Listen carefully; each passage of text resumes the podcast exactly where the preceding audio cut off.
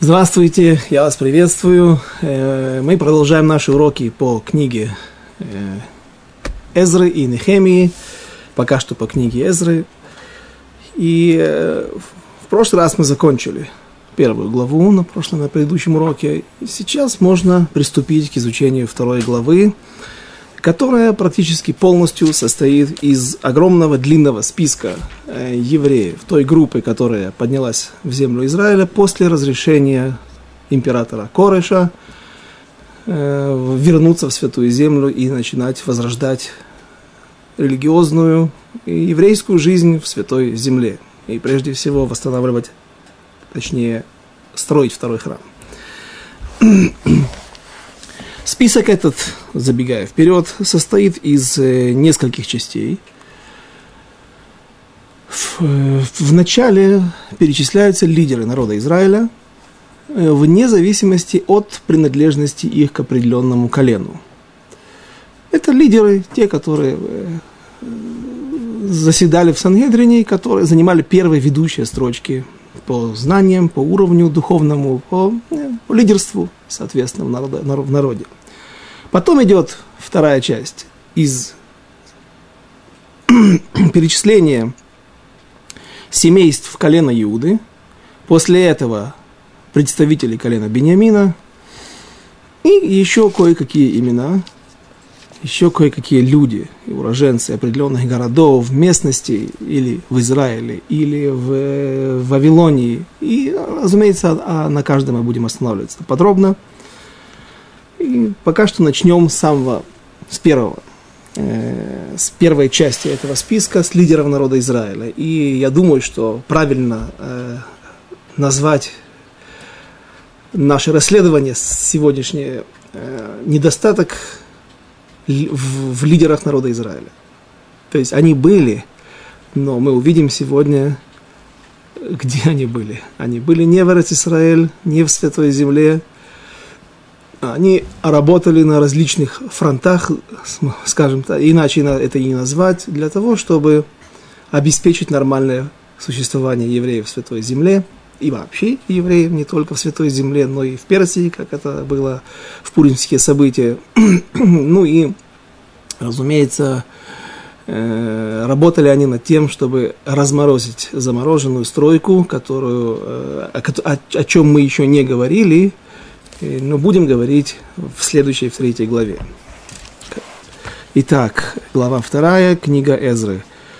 А вот жители страны, возвратившиеся из плена, изгнания, те, которых изгнал на выходные царь Вавилонский в Вавилон, те, что возвратились теперь в Иерусалим и в Иудею, каждый в свой город. Те, что пришли с Зрубавелем, Ешуей, Нехемией, Срайой, Реайлеем, Раалья на иврите, Мордыхаем Бельшаном, Миспаром, Бигваем, Рехумом, Бааной. Число людей народа Израилева. Дальше идут перечисления по семействам. Вот эти люди, которые приводятся здесь в первом списке. Э, э в первых числах в этом списке. Поименно. Среди них фигурирует, прежде всего, группу это возглавил Зрубовой. Мы должны разобрать, разобраться с тем, кто был этот Зрубавель. Наши мудрецы, э, скажем, Раши, Рамбам спорит с этим мнением, но Раши э, также является величайшим авторитетом для нас, и Раши обосновывает свою позицию, почему Зрубавель, он же Нехемия. То есть вот та вторая часть книги Эзры. Это тоже спор или не спор, а вопрос, Э, как правильно называть. Книга Нехемия, на первый взгляд, практически не существует, потому что, например, мы встречаем в э, Вавилонском Талмуде, Раши приводит какой-то стих, и он говорит, об этом говорится в книге Эзра, в части Нехемия, глава такая-то, стих такой-то. То есть мы видим, что Нехемия – это часть книги Эзра. С другой стороны, сегодня в нашей, и об этом говорят комментаторы, что где-то приблизительно около 500 лет назад – началось, произошло разделение на автономные книги. Книга Эзра и книга Нехеми. И это а, тема для отдельного урока, мы об этом, конечно же, будем тоже говорить. Но вот Зрубавель. Зрубавель, по мнению многих комментаторов, это он же и Нехемия. Почему есть два разных имени? Э, я понимаю, э, в современной реальности евреи, выросшие на территории бывшего Советского Союза, на территории СНГ, при рождении получили одно имя, а когда пошли учиться в Ешиву э, или вернулись к, к, к Торе, к Всевышнему, э, сделав обрезание, а принимают еврейское имя. Но вряд ли об этом можно, э, вряд ли можно это же отнести к э, нашим лидерам народа Израиля, Зрубавелю. Так почему же есть два имени? Кто такой Зрубавель и с чего начинается его история? Дедушка Зрубавеля был Ехония. Ехония был изгнан царем Навуходнецером в, до разрушения первого храма. Первый храм был разрушен во времена царя Циткияу. Ехония был изгнан в Вавилон, уведен в Вавилон. И там посажен в яму. Ехония грешил до этого, грешил в Иерусалиме, не жил правильной жизнью – и там, в яме, в тюрьме, откуда никто никогда не выходил. У Навуходнецера было такое правило. Тот, кто попал в яму, может быть, ему могут сделать, могут быть сделаны какие-то поблажки, какие-то льготы добавлены, улучшить комфорт, содержание, комфортабельные условия обеспечить ему, но выйти из тюрьмы не дано. Так было во времена Навуходнецера. И вот царь Ехония, царь иудейский, то есть что, что, что мы подразумеваем под иудейским царем, царь, который правил в Иерусалиме? Это значит, что это линия царя Давида. Это единственные последние отпрыски царя Давида, или точнее той линии от царя Соломона, и по которой, от которой в будущем произойдет Безрат Ашем Машиах. И э, Нехоня оказывается там. Э, что произошло, почему это произошло? За грехи Всевышний наказал народ Израиля, наказал царя, и было пророчество пророка Ермияу. Точнее, это упрек, пророчество упрек, 24, 22 глава, стихи 22-30, кто хочет, может прочитать. Там говорится о том, что Всевышний поклялся, буквально поклялся, что он изгонит уведет в, в Галут, в изгнание царя Иерусалимского, царя Иерусалима, царя Иудейского, и там он умрет. И это произошло. Когда мы слышим такую страшную вещь, что Всевышний поклялся, кроме того, что клясться нужно стараться не клясться никогда, э, но слова клятвы, они э, имеют очень-очень жесткий и четкий статус. Они незыблемы, тем более, когда Всевышний сам произнес эту клятву. Как же получилось так, что что-то от Ехо не осталось? А почему этот, этот вопрос? Потому что в пророчестве сказано, что там он умрет в Вавилоне, и не в Вавилоне, а в чужой стране, и ничего после него не останется. То есть род Давида, род Машьяха должен будет просто исчезнуть с лица земли. Ехония раскаялся в своих грехах. Но ключевым поворотным моментом, который стал причиной того, что Всевышний отказался от своей клятвы, э, отказаться это не совсем правильное слово. Сказано в Гмаре, в Вавилонском Талмуде, что Всевышний Нишаль, он буквально обратился к Сангедрину, чтобы мудрецы разрешили ему, как бы. Это процесс, процесс разрешения или отменения клятвы. Так что же побудило Всевышнего отменить его же постановление, его же вердикт, который был вынесен к дому Давида? Рассказывается в Агмаре, Вавилонский Талмуд, 37-й лист, 38-й потом, что евреи, которые ушли вместе с э, царем Йошия, э, царем э, Ехония, вавилонское, э, вавилонское изгнание, они решили, что-то нужно делать. Что мы можем сделать? Каким-то образом сохранить семя Давида, привести в этот мир продолжение. Что сделали? У царя Навуходнецера была супруга. Супруга умная, которая, если вы помните, на самом первом уроке на книгу Эзра, точнее, на предисловии к, к вступлению в введение книги Эзры, э, мы рассказывали о том, как э, у внука Навуходнецера, императора Бельшацара, произошло не очень приятное событие. Оно, сначала он поступил не очень э, э, хорошо, когда решил, что 70 лет изгнания закончились, прошли, но они не закончились, потому что евреи остались в его владении. 70 лет, о которых говорил пророк Ех, э, Ехескель. И он устроил пир. Тогда он вытащил золотые сосуды храма, тогда он напоил даже свою собаку и своих рабынь, рабов, своих подчиненных из драгоценной утвари храма. И в тот вечер появилась рука, которая написала на стене надпись одна на святом языке, на, на, на Ктава Шури, что его время сочтено, время Большецара сочтено. Никто не мог прочитать, включая еврейских мудрецов, что там написано. И тогда пришла супруга, вдова на Навуходнецара, бабушка Бельшацара, и сказала ему, смотри, Здесь еще есть вышедший уже на пенсию Даниэль, советник, который все 55 лет, когда правил на Навуходнецар, практически все, с того момента, когда он был э, взят ко двору и воспитан с того момента, воспитан как советник, как адъютант и телохранитель на выходные цара, с того момента он управлял практически всей Вавилонской империей. И все, что он говорил, всегда сбывалось, и не было вопроса, который он не мог решить или на который он не мог дать ответ. Позовите его, и он наверняка вам ответит. Помните, что там произошло. Разумеется, Даниэль оправдал надежды. И э, произошло здесь что-то, нечто подобное.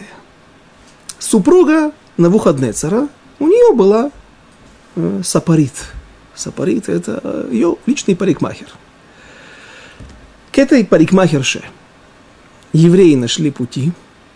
И в этот момент, когда мадам Навуход... э, супруга Навуходнецера пришла делать очередной раз прическу, э, через эту парикмахершу э, смогли каким-то образом передать просьбу в супруге Навуходнецера, что не очень, ну, не пристало царю быть без царицы. Пусть он даже в яме сидит, пусть он даже в тюрьме, но всегда известно, законы, международные законы, которые редко когда не соблюдались, высокопоставленные офицеры, взятые в плен, а уж тем более какие-нибудь фельдмаршалы, генералы, фельдмаршалы, всегда им давали особые условия. И вот пришла эта жена на выходнецерах на выходнецеру и говорит, ты царь, у тебя есть царица, я. Ехония, Мелех Иуда, царь иудейский, сидит сейчас в яме. Ему тоже полагается царица. И на Навуходнецер согласился с ней. Он не согласился его отпустить, как мы уже сегодня упомянули, но он сказал, что да, нужно спустить ему его супругу туда. Из комментариев Вавилонского Талмуда, всех этих источников следует, что Ехония находился в ужасных условиях. Он был в карцере или в яме, в которой можно было только стоять. Наверное, спал сидя, может быть, стоя – это уже не так важно. Главное, что и на супругу он пришел также стоя. Почему нам нужно это, этот пикантный момент упоминать? Э, об этом в, скорой, э, в скорости. Когда спустили его супругу к Ехоне, к царю иудейскому Ехоне, бывшему иудейскому царю Ехоне, Ехоне вдруг слышит от жены которая говорит ему, что сейчас я нахожу во время дней, когда проверяет, после, прошу прощения, цикла э, месячного, который э, был у его супруги, и я видела кровь. Видела кровь кешошана, как роза. Это размер, э, размер, это был спорный вопрос. И сказал, в Иерусалиме, когда я был, в подобной ситуации я облегчал, я разрешал себе свою супругу. И было место для этого. Но сейчас, здесь, в этой яме, я не могу себе это разрешить. И он а, приказал вытащить от нее, поднять его жену из его ямы. Она должна была еще раз отчитать все дни, очиститься, сходить в микву, весь этот процесс вновь, и потом повторно его спустили к ней. Именно этот момент и послужил причиной для того, что Всевышний как бы ниш албашвуато, он э, попросил разрешения у Сангедрина, чтобы отменить свою клятву. И почему? Почему именно это произвело такое сильное впечатление на Всевышнего? Ехония понял, что сейчас перед ним судьбоносный момент. Не просто фраза. Судьбоносный.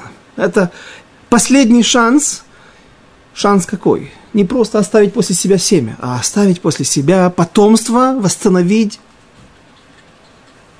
практически уничтоженную линию царя Давида и царя Машеха, оставить надежду на будущее, оставить миру смысл для существования. Тебе дают этот шанс. Что ты с ним делаешь? Что ты начинаешь сейчас устражать? Там, в Иерусалиме, ты это не, не соблюдал, и обращал внимание на это, разрешал такую ситуацию. А здесь нашел время. Именно здесь нужно было это сделать. И именно это нашло милость в глазах Всевышнего. Почему? Потому что когда Великие люди всегда знали, великие праведники всегда знали, что когда перед нами какой-то судьбоносный момент, нужно его сделать максимально мушлам, максимально в идеальной форме, максимально чистой форме. Мне это напоминает Мегила Труд. В третьей главе рассказывается о том, как Наоми посылает свою невестку Рут ночью на Горен, на Гумно, там, где находится Боаз, чтобы Рут попросила, что попросила? Чтобы он на ней женился. Женитьба должна была произойти, могла произойти прямо там, ночью на Гороне, на этом э, месте, где хранилось зерно, где Боз остался ночевать, чтобы охранять зерно. Было 10 лет голода и первый урожай, разумеется, люди, не у всех были поля, не у всех была возможность засеять и снять урожай. И поэтому Боаз Глорадор, величайший мудрец своего поколения, остался ночью на гумне, чтобы охранять свой урожай. Как можно жениться, наверное, все знают. Сегодня мы можем это сделать только путем киньяна, путем приобретения.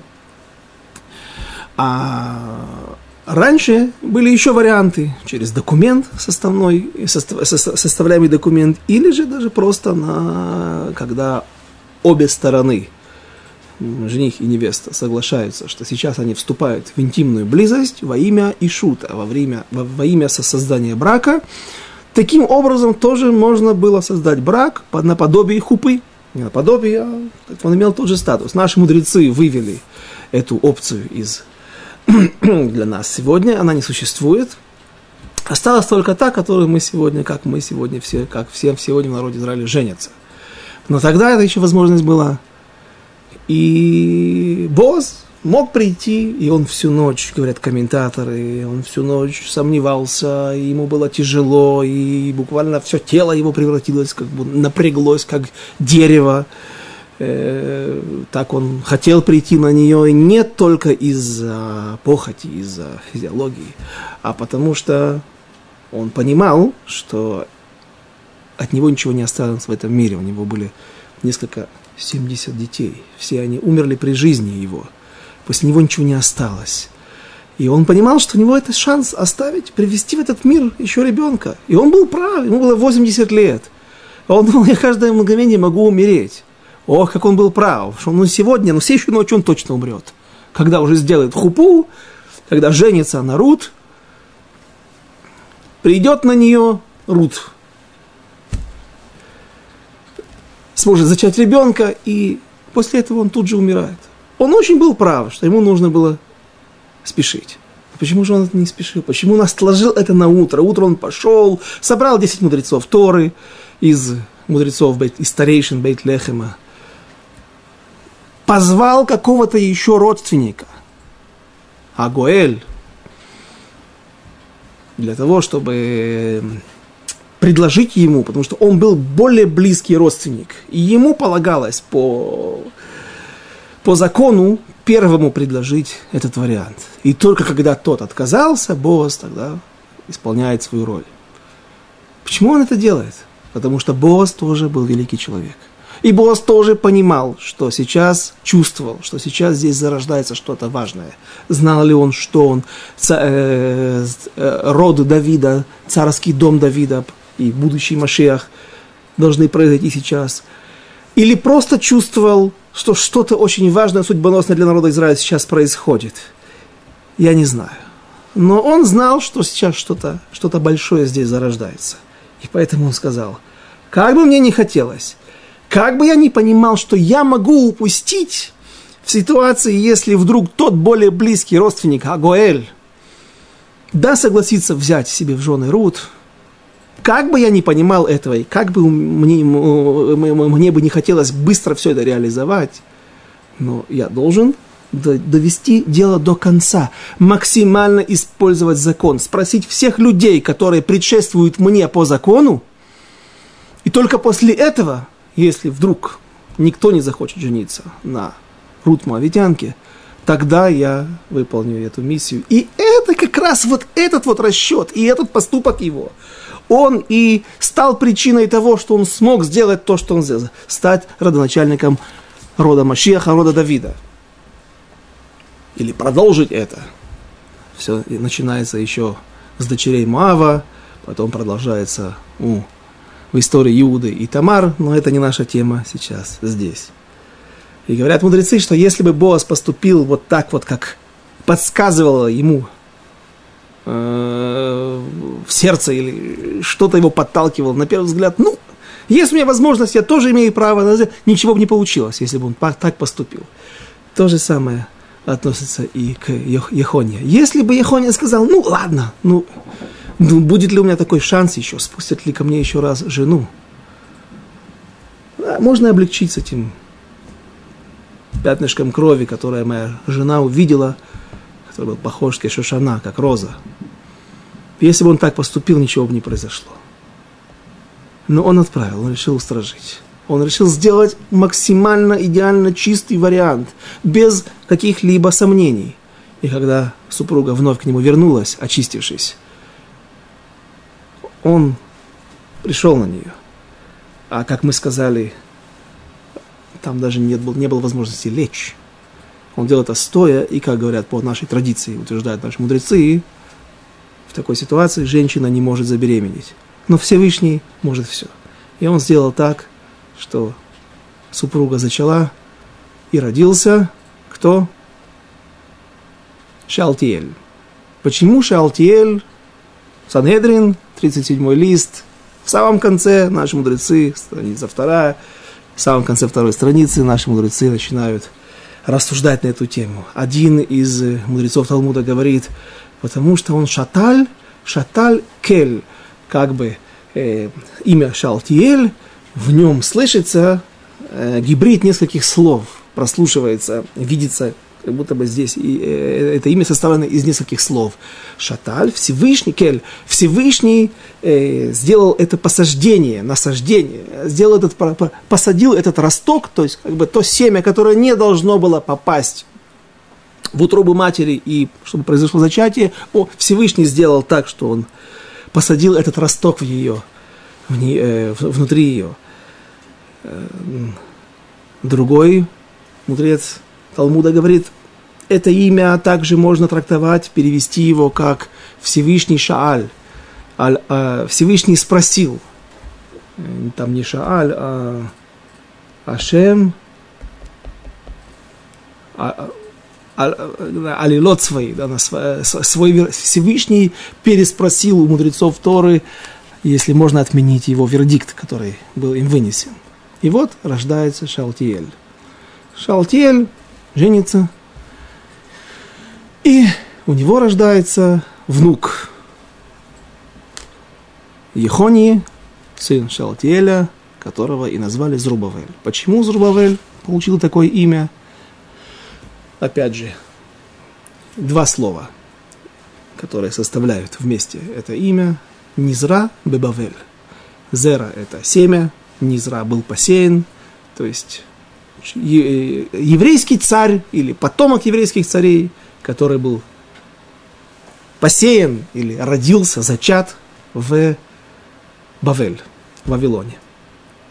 И вот когда приходит первая группа из 42 тысяч человек, а, ну, очень мало, как-то маловато. Сколько были, наверное, миллионы остались в Вавилоне.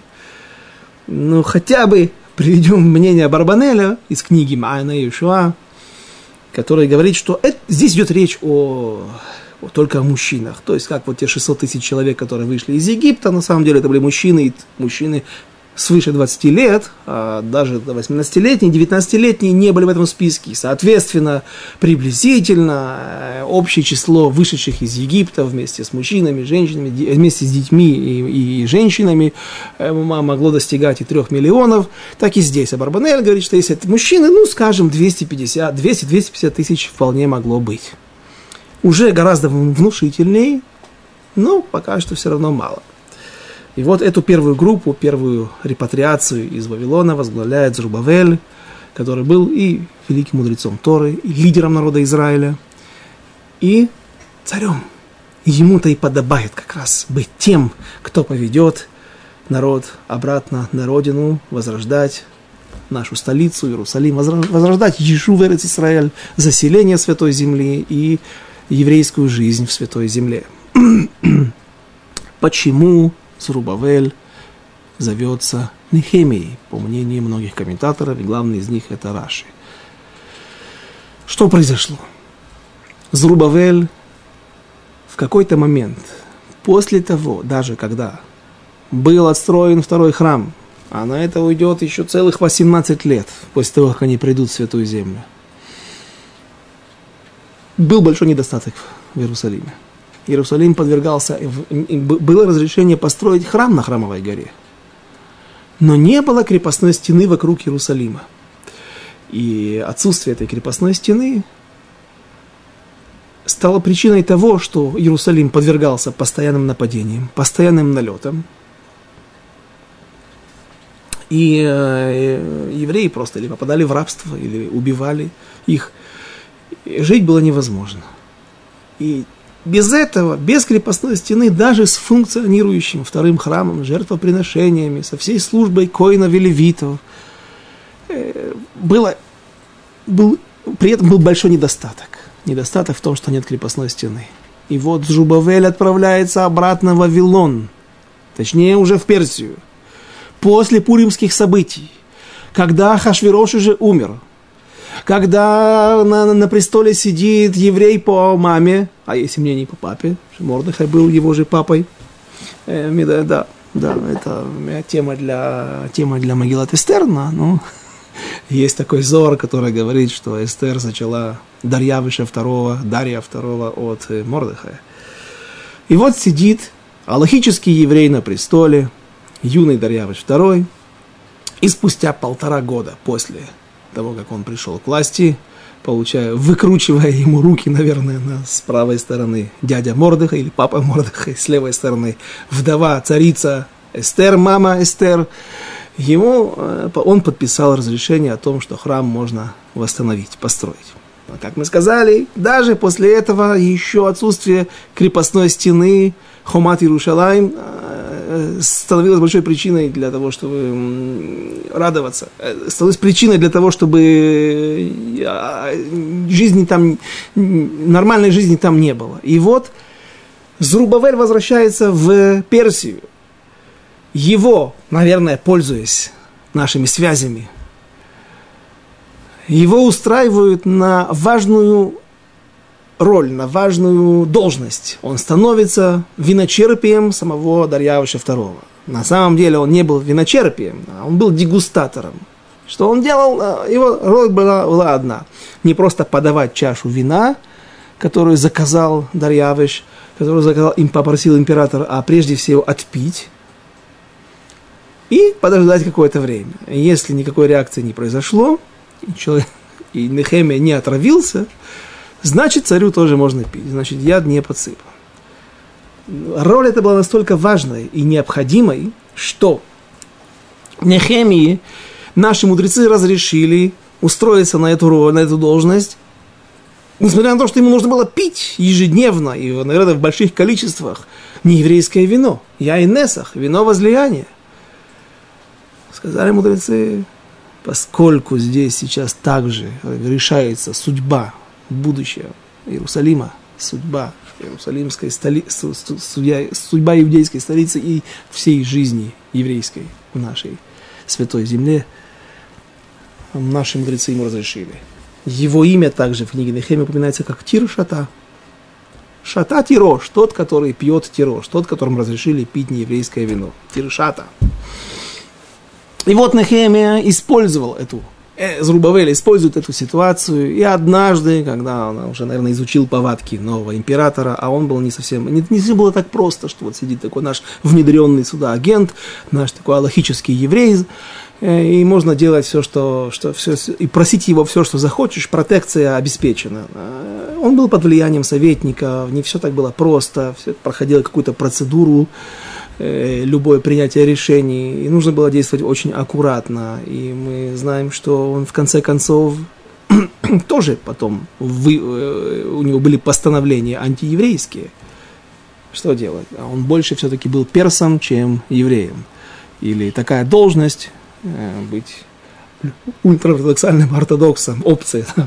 Между чем выбирать? Стать ультраортодоксальным ортодоксом или ультраортодоксальным евреем, извините, да, или же жить э, как император. У, у, очень сложно выбирать между двумя этими вещами, тем более, когда ты не родился э, религиозным евреем, а только тайно существуешь, э, э, касаясь этих моментов. И, в общем, Нехемия смог выгадать какой-то момент, сделал очень грустное лицо, император спросил его, что-то ты, друг мой, не весел, уж не заговор какой ли ты думаешь, замышляешь против меня. И Нехемия говорит, ну как же мне не, не плакать, дорогой император, как же ведь мои и близкие мои, весь мой народ страдает там, в Иерусалиме, там, на Святой Земле, ведь нету крепостной стены, а понятно, почему ее нету, потому что, создавая крепостную стену, ты даешь возможность для людей поднять бунт, и когда есть запасы провизии, на многие годы мы знаем по, на примере Трои, как сколько лет можно держать удачную оборону. Это совсем-совсем невыгодно и нежелательно для, для любой империи, поэтому это не разрешено. Храм построили, радуйтесь, что, мало что ли. Нужна стена крепостная. И он получает этот, этот ишур, он получает это, получает это разрешение. И вот почему он зовется теперь Нехемия. Раньше кто он был? Царь Иудейский, потомок царя Давида, тот, от кого произойдет будущее, положится линия, линия Машиеха. Но он не зра Бавель, то есть он не просто нужно констатировать, просто в его имени за, э, констатировали факт, вот он был зачат в Вавилоне. Так все были зачаты в Вавилоне. Нет, это тот, тот, тот, тот еврейский, этот корень Машеха, тот, то, то, то самое святое, что есть в нашем народе, он э, все-таки под властью Вавилона. Он все-таки не, не самостоятельный царь, не имеющий независимости, не имеющий права принимать важные решения, а зависящий полностью от высокопоставленных хозяев.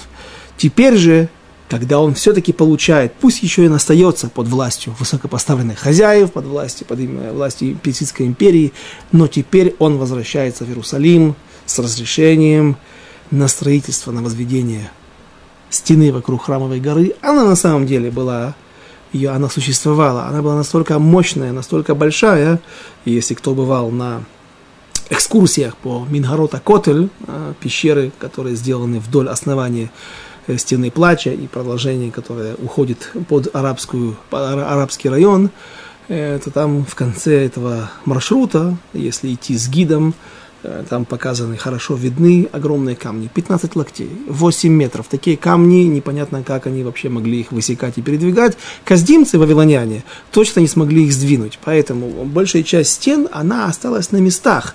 Просто было несколько десятков процент. Сделаны, были сделаны огромные пробоины, и стена уже фактически не может выполнять свой, свою функцию крепостная. Так вот, нужно было заделать эти пробоины, нужно было заделать эти бреши. И вот Нехемия возвращается, и теперь он имеет имя Нехемия. Нехемия, а именно утешенный. Теперь мы будем жить по-новому, теперь жизнь в Иерусалиме будет другая. И Нехемия возвращается как Пеха.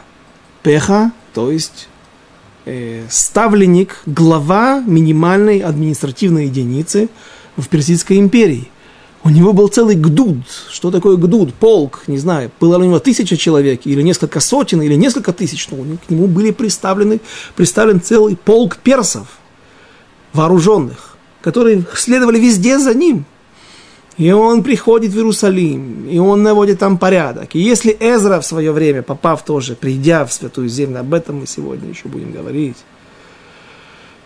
Если Эзра узнав о грехах, которые продолжают совершать евреи, вернувшиеся в Святую Землю, или тот балласт, который они привезли с собой, во всем по порядку, какой балласт, э, Эзра плачет, рвет на себе одежды, постится, не кушает, умоляет, что же вы, евреи, делаете, какие же вы нехорошие. А то уже Нехемия, пользуясь властью данной ему персами, он уже так не разговаривает с ними. Он плачет. Точнее, не он плачет, а все от него плачут. Все, кто совершал грехи. Все, у кого были там жены, которые не хотели проходить гиюр. И хотели оставаться жить так, как есть. Он их рвет одежду уже не на себе, как Эзра, а на них. И рвал он им бороды. И заклинал их. Господа, так дальше жить нельзя.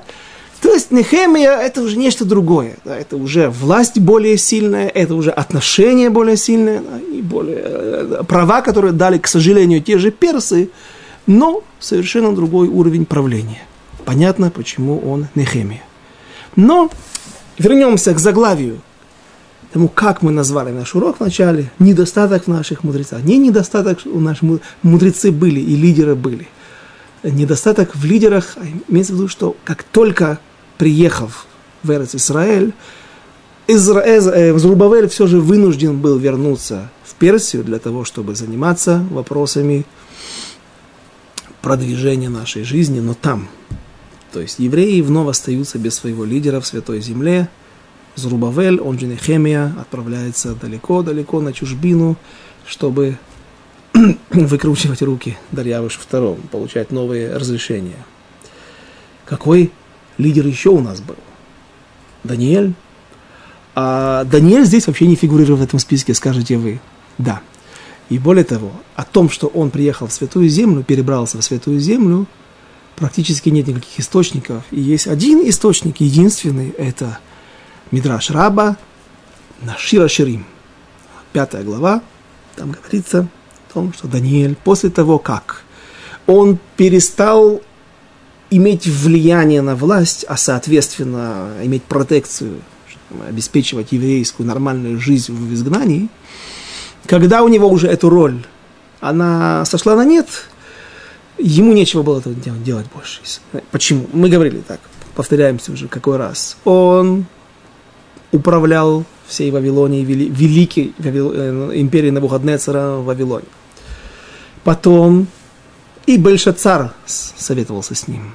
Потом, кто пришел к власти? Бельшацару разбили голову светильником или палицей ногой от светильника.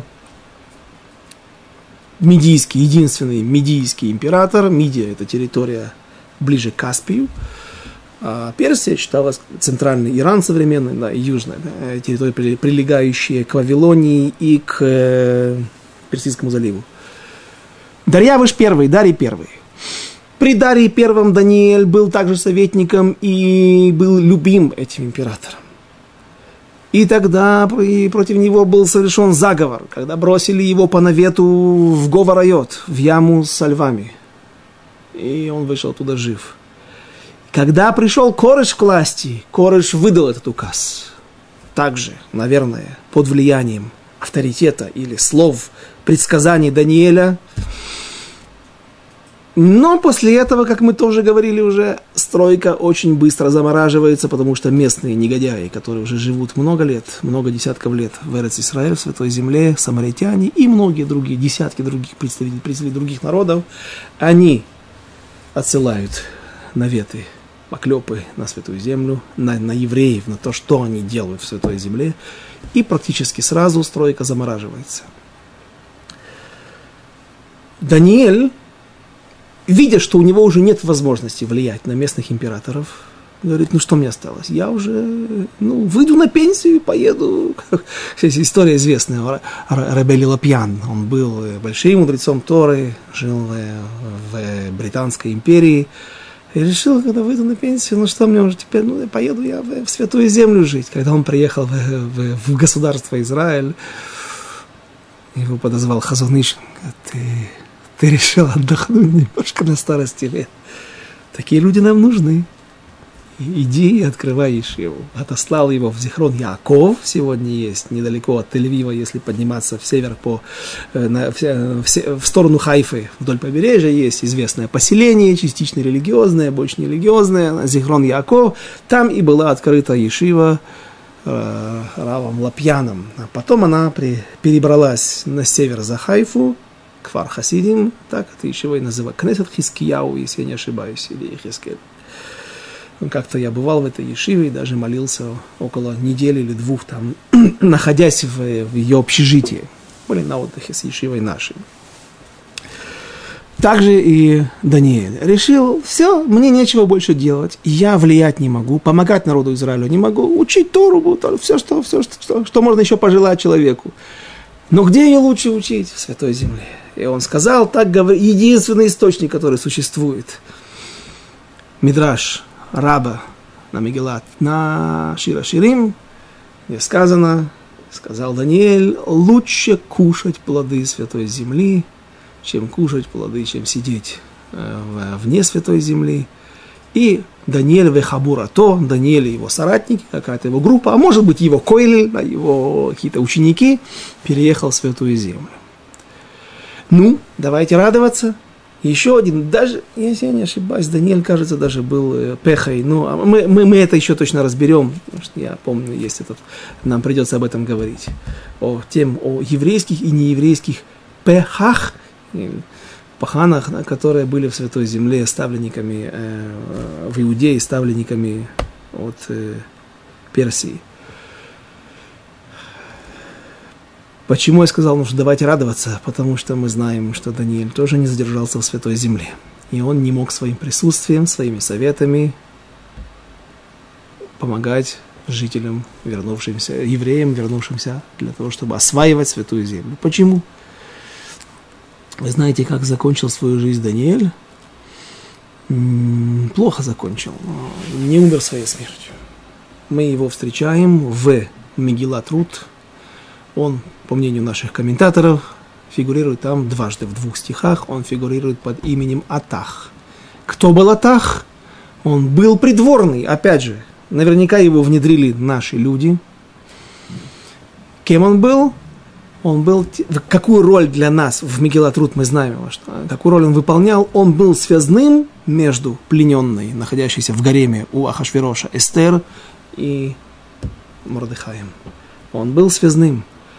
И э, дважды он упоминается, и написано, что его убил Аман. Аман, когда обнаружил, что есть некто, еще еврей, который помогает Эстер связываться с, ну, в общем, пытаться решить эту проблему, которая нависла, угрозу, которая нависла над еврейским, над всем еврейским народом, он убил Даниэля. Итак, еще один мудрец Торы, не успев приехать, лидер народа Израиля, не успев приехать в Святую Землю, как уже отправляется на решение наших вопросов в Персию, возвращается в, в изгнание. Кто еще у нас? Кого у нас еще не хватает? Ну, конечно же, Мордыхай. Мордыхай, Мордыхай был в Пуриме. Где он в Пуриме фигурировал? Он там был, в Персии. Так да не так. Если мы прочтем строки, которые мы уже сегодня прочитали. Здесь, давайте еще раз список, вторая глава, второй стих. Вторая глава, второй стих. Те же, что пришли со Зрубавелем. И дальше. Ешуей, Нехемией, Срая, Рейлай, Мордыхай Бельшан. Если вы возьмете издательство Мосадаров Куг, то там стоит Мордыхай, а потом запятая Бельшан. По мнению наших мудрецов, это неправильно, или не совсем, не по всем мнениям это правильно. Нужно читать Мордыхай Белишан. Кто это такой? Наш Мордыхай, которого хорошо все мы знаем по пуримским событиям. Почему он зовется Мордыхай Белишан? Потому что он был специалистом в языках. Как на иврите звучит язык? Лашон. Мордыхай, специалист, бил шонот, бельшан, я знаю, семью, большан, всегда думал от слова большой, но есть еврейская фамилия Бельшан, то есть полиглот. Человек, который знает множество языков, и мы помним как раз, что как Мордыхай вообще смог э, попасть, к, подняться в глазах царя Хашвероша. Там были записи всех событий, которые происходили – книга былых дней, да, Деврея Амим, да, царей персидских. И вот, когда была бессонница у царя Хашвироша, он попросил, чтобы начали читать ему, что там, какие были последние события, и что кому было оплачено или не оплачено за их помощь государству. И вот вдруг он вспоминает, что он, э, был такой с ним случай совсем недавно, несколько лет назад, когда Мордыхай, некто Мордыхай, подслушал беседу двух евнухов, двух телохранителей, Э, которые замышляли убить, отравить, кажется, влить яд в ухо Ахашвирошу. И Мордыхай взял и рассказал о них. Их казнили. А вопрос, как, а почему эти, как Мордыхай мог подслушать? А они не скрывали от него, они говорили просто громко, но они были уверены, что он не понимает, потому что они говорили на каком-то очень редком наречии, а Мордыхай знал 70 языков. Он же был белишан, специалист в языках, вот он и смог их различить. Итак, что у нас получается? Мордыхай был изгнан. Посмотрите, какой, какая, какая интересная, э, какой интересный пинг-понг или вообще сколько командировок и какая жизнь была у наших лидеров. Ответственность за народ Израиля – это непростая вещь. Он был изгнан на Навуходнецером, ушел в изгнание вместе с теми, э, вместе с всем народом Израиля после разрушения первого храма. Спустя десятки лет он возвращается с первой же алией вместе со Зрубавелем, с теми 200, 250 тысячами, не будем говорить 42. Много было евреев. Он возвращается в Святую Землю. Подождите, а Мегилат Рут, а Мегилат Эстера, пуримские события, когда начались? Они начнутся через, значит, э, Кореш три года правил, и вот он приехал, где-то он уже находится полтора-два года в Святой Земле. А Хашвирош 14 лет всего правил, потом умер. Но события начались на третьем году.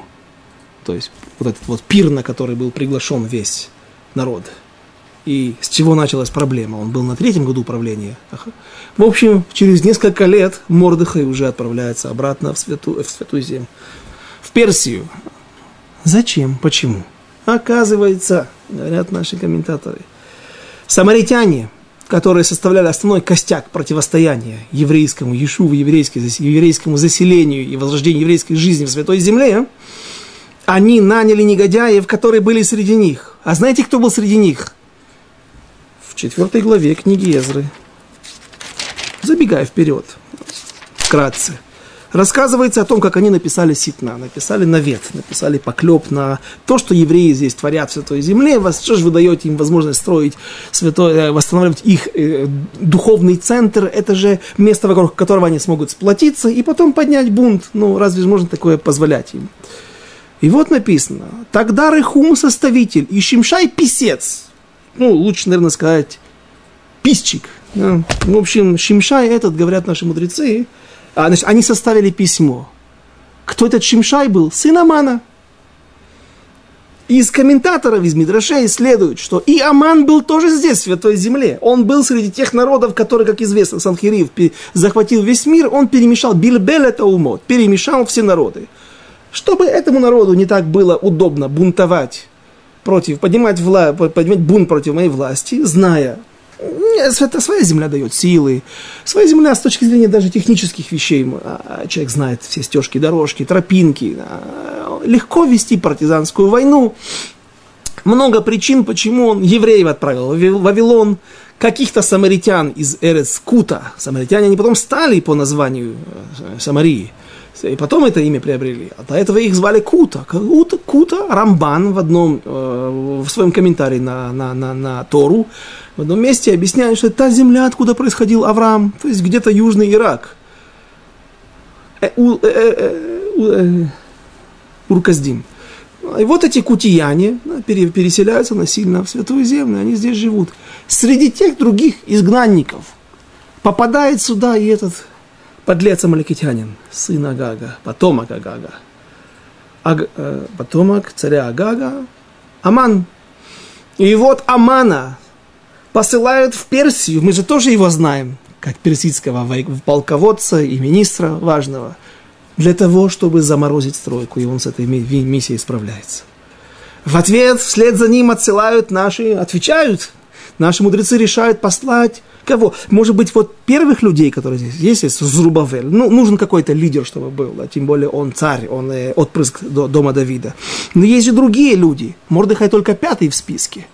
Говорят, что они знали, что Мордыхай происходил из колена Бениамина, а с амаликитянами, и они знали, кто такой Шимшай а, Писчик, писец, и они знали, кто такой, что они амаликитяне, что кто такой Аман, и поэтому... И знали также правила – с Амалеком всегда воюют потомки Рахели. Почему? Отдельная тема, больше для Мегелат Эстер. Тема известная и объяснение известное. Э, не, будем сейчас об этом. И вот Мордыхай тоже отправляется туда, в Персию. И чем он закончил? Чем закончилась его жизнь? Ну, во-первых, он Барух Хашем смог справиться со своей миссией и уничтожил Амана, наверное, вместе с Шимшаем, писчиком и э, смог добиться, чтобы стройка была вновь э, восстановлена, разморожена, и началось восстанов... воз... строительство второго храма. И когда он выполнил свою миссию, говорят, что он вновь вернулся в Святую Землю. Смотрите, какой путь. Эрец Израиль, Вавилон. Вавилон – Святая Земля. Святая Земля – Персия. Персия – Святая Земля.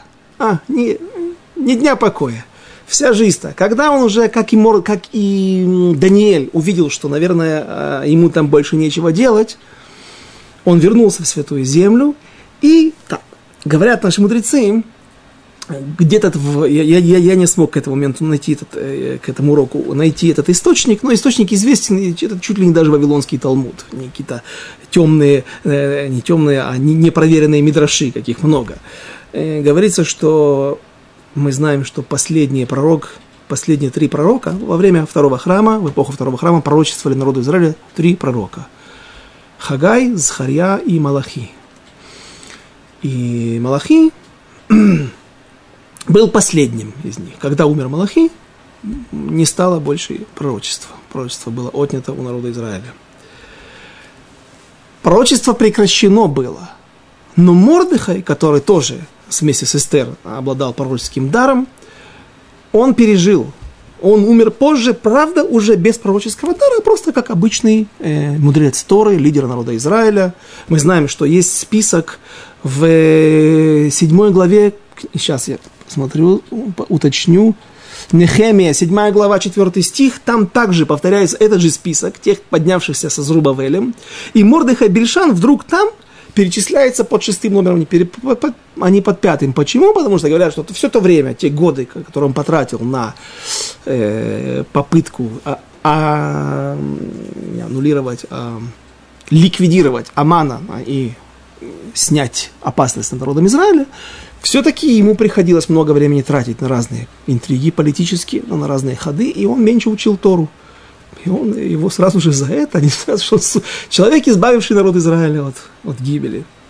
Тем не менее, он опустился в своем уровне знаний Торы. Пожалуйста, твое место шестое.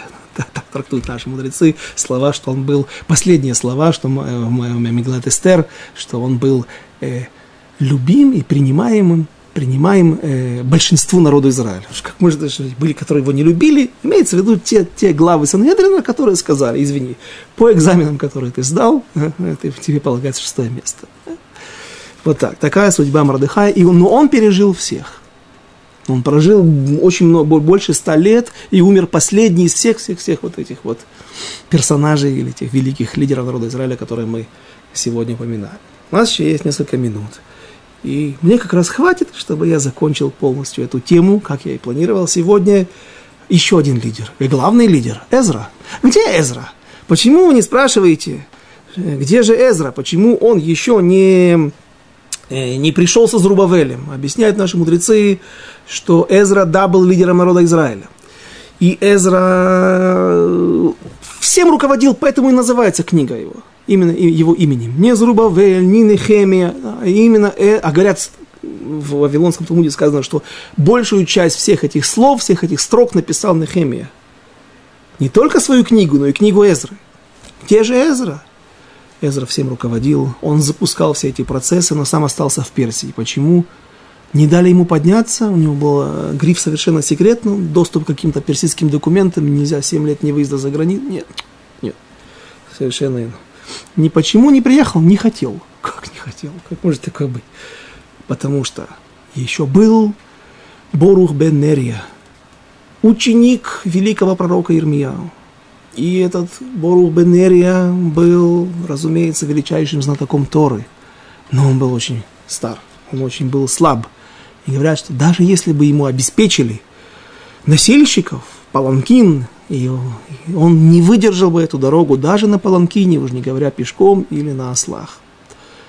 И поэтому он остался, потому что не мог по состоянию здоровья приехать в Святую Землю, перебраться, подняться в Святую Землю. И Эзра сказал, я буду учить от него, получать еще, еще крохи, еще крохи. Все, что то, что он получил от великого пророка, своего учителя. Причем интересно, что Бурух Бенерия не стал сам пророком и даже чуть ли не разоряется в каком-то, есть стих, в котором там, ну как, ну, почему, как? Всевышний не дал ему пророческого дара. И отсюда наши мудрецы учат, что изучение Торы важнее, чем строительство храма. И Эзра лишь спустя 23 года, интересный вопрос, нужно будет разобрать. Если он был такой слабый, почему он прожил 23 года? Ну, такой слабый дорогу не вынес бы. Да? Лишь спустя 23 года Эзра приходит в Святую Землю, поднимается. Он был, мог бы быть первосвященником, но первосвященник был его родственник, его племянник, потому что его не было. Есть спор, был ли Эзра вообще потом, когда он пришел в Святую Землю. Но лишь спустя, был ли он первосвященником, но лишь спустя 23 года Эзра придет в Святую Землю, когда уже храм будет построен, функционировать, жертвы будут приноситься. И все это мы добавляем в общее все, все, все, все лидеры, все, все, все это складывается в одну общую картину. Тяжело было нашему народу, тяжело было тем великим героям, которые бросили насиженные места, бросили, поехали поднимать целину, святую землю, вернулись в святую землю, будучи подвергаемы не только нападениям других бандитов, других народов, других э, племен окружавших, а просто живя в бедности, в нищете, да еще и постоянное отсутствие или нехватка лидеров, которые занимались решением на высшем уровне, в, в, вдалеке, вдалеке от Святой Земли. Такая была жизнь. Что делать? Спасибо за внимание. Мы продолжим с Божьей помощью через неделю. До свидания, до следующих встреч.